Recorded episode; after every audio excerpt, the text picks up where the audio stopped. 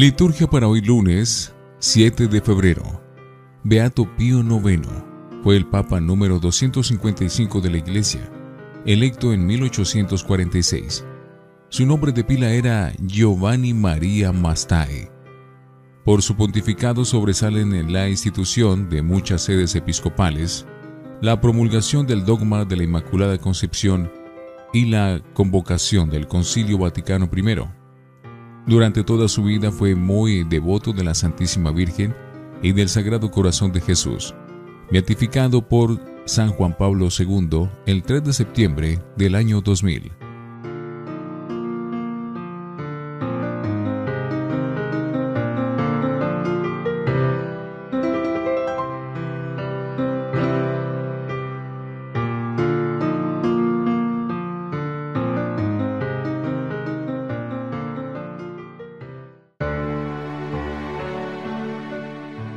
Antífona. En el principio creó Dios el cielo y la tierra, y creó Dios al hombre y a su imagen. Y vio Dios todo lo que había creado, y era muy bueno. Oremos.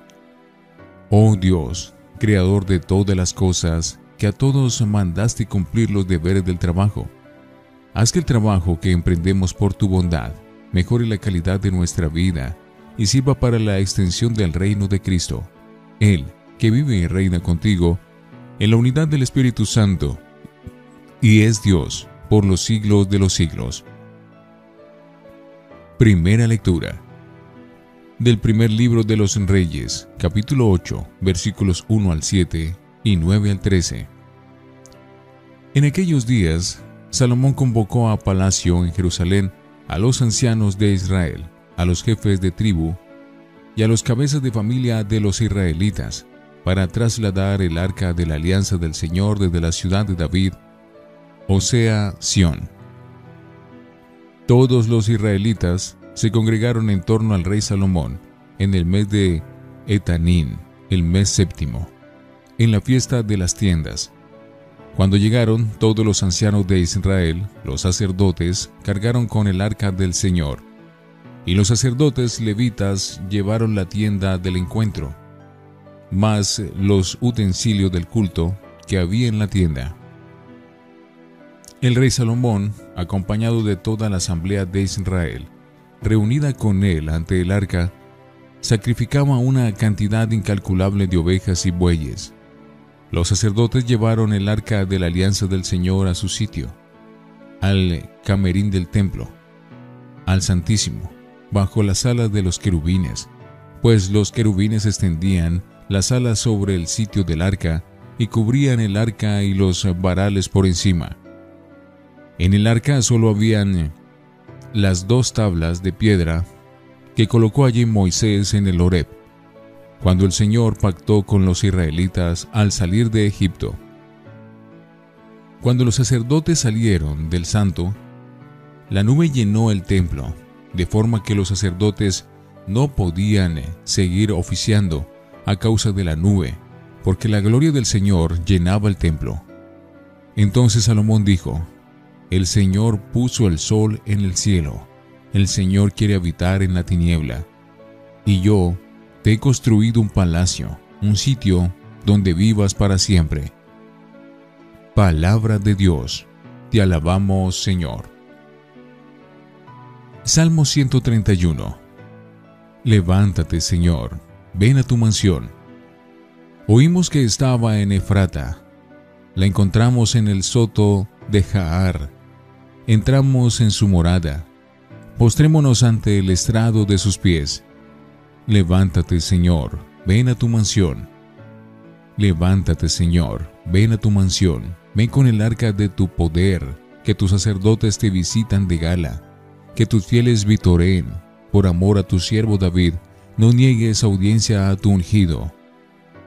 Levántate, Señor, ven a tu mansión. Aleluya, aleluya, aleluya.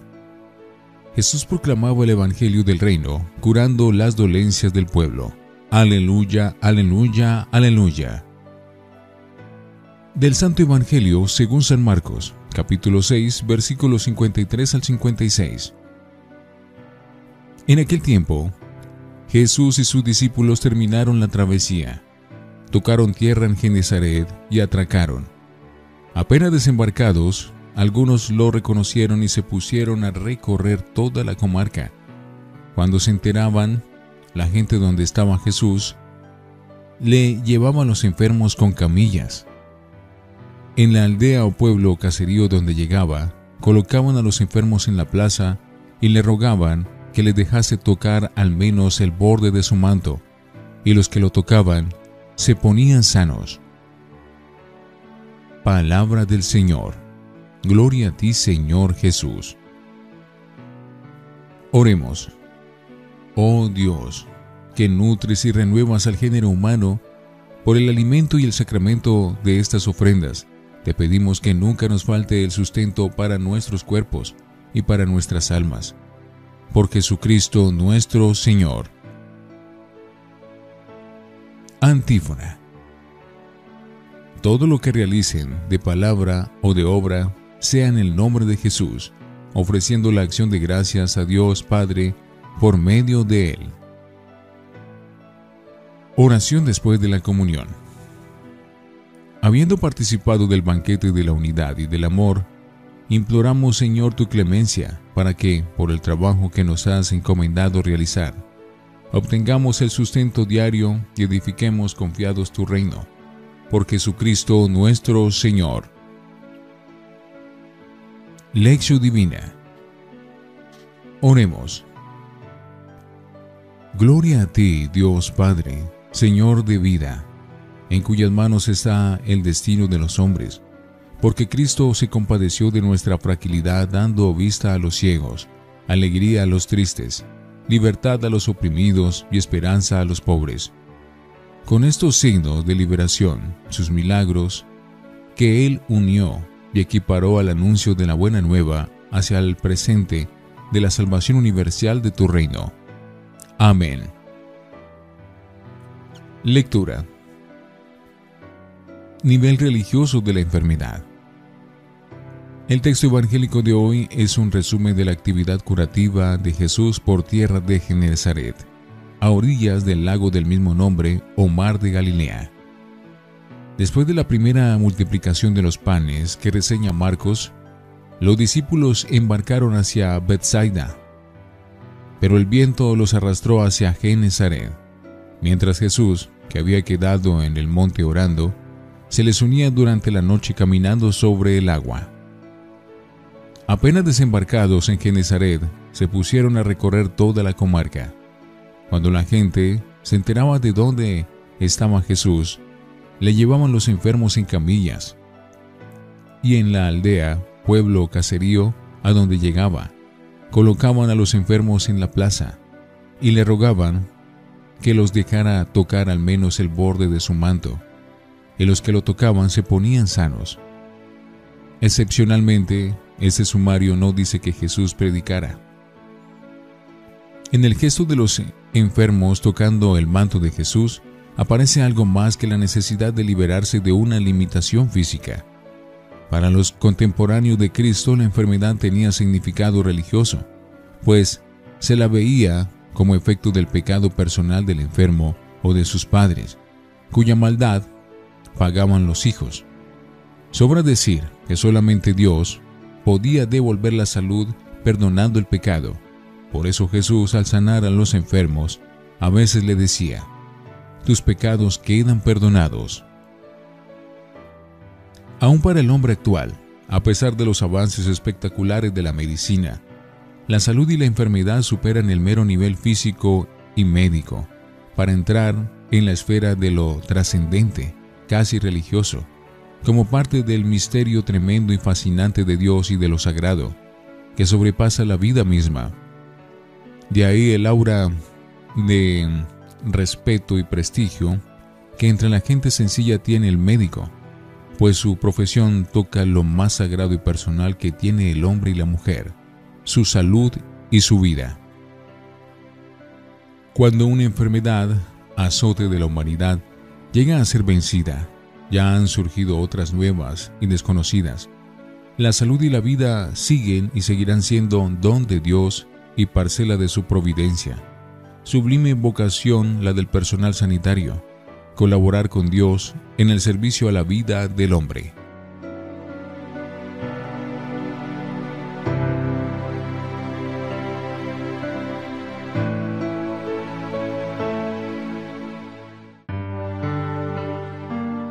Para meditar. En contacto con la fuerza del reino. Repetidas veces relacionó Jesús las curaciones de enfermos con la venida del reino de Dios al mundo de los hombres. Según él, las sanaciones eran signos de liberación unidos y equiparables al anuncio del Evangelio. Así lo hizo en la sinagoga de Nazaret, cuando se autoaplicó el texto del profeta Isaías, como el ungido por el Espíritu de Dios para anunciar la buena noticia a los pobres, para dar vista a los ciegos y libertad a los oprimidos. Lucas 4:18 Igualmente, a las curaciones se remite Jesús en su respuesta al Bautista, que desde la cárcel le envía emisarios preguntándole por su identidad mesiánica. ¿Eres tú el que ha de venir o debemos esperar a otro? En aquel momento Jesús curó a muchos de enfermedades y achaques y malos espíritus, y dio vista a muchos ciegos. Y les respondió, Vayan y cuéntenle a Juan lo que han visto y oído. Los ciegos ven, los cojos andan, los leprosos quedan limpios, los sordos oyen, los muertos resucitan y a los pobres se les anuncia la buena noticia. Lucas 7:20 Aunque un poco teñido de magia, el gesto de los enfermos queriendo tocar el manto de Jesús para curarse alcanzaba un nivel religioso de fe. Su intención era entrar en contacto con el poder sobrenatural del rabí de Nazaret, en quien, según decía la gente, actuaba la fuerza de Dios. Era un primer paso desde la religiosidad natural de la fe, pues con la fe, como condición previa, estaban estrechamente relacionados los milagros de Jesús, signos de la salvación que el reino traía a los humanos. Los lectores cristianos de este Evangelio deben convencerse de que es necesario tocar a Jesús en un sentido más profundo del que lo hicieron los Galileos, es decir, se debe creer en Él como el Mesías prometido, que reúne al pueblo de Dios y que es verdaderamente el Hijo de Dios. Todo esto porque la fe es un encuentro personal con Dios a través de Jesús, pues Cristo es el lugar y sacramento visible de ese encuentro con Dios. Por eso no hay otro camino sino mediante la fe. Tocar primero a Jesús, imagen del Padre y su palabra hecha hombre. Reflexionemos. ¿Cómo podemos entrar en contacto con Jesús? ¿Somos capaces de acompañar la misión de Jesús y entrar en diálogo con los necesitados? Oremos. Permítenos, Señor, contactar contigo mediante la fe para ser curados de nuestra ceguera y nuestro pecado y poder cantar para siempre tu alabanza. Amén.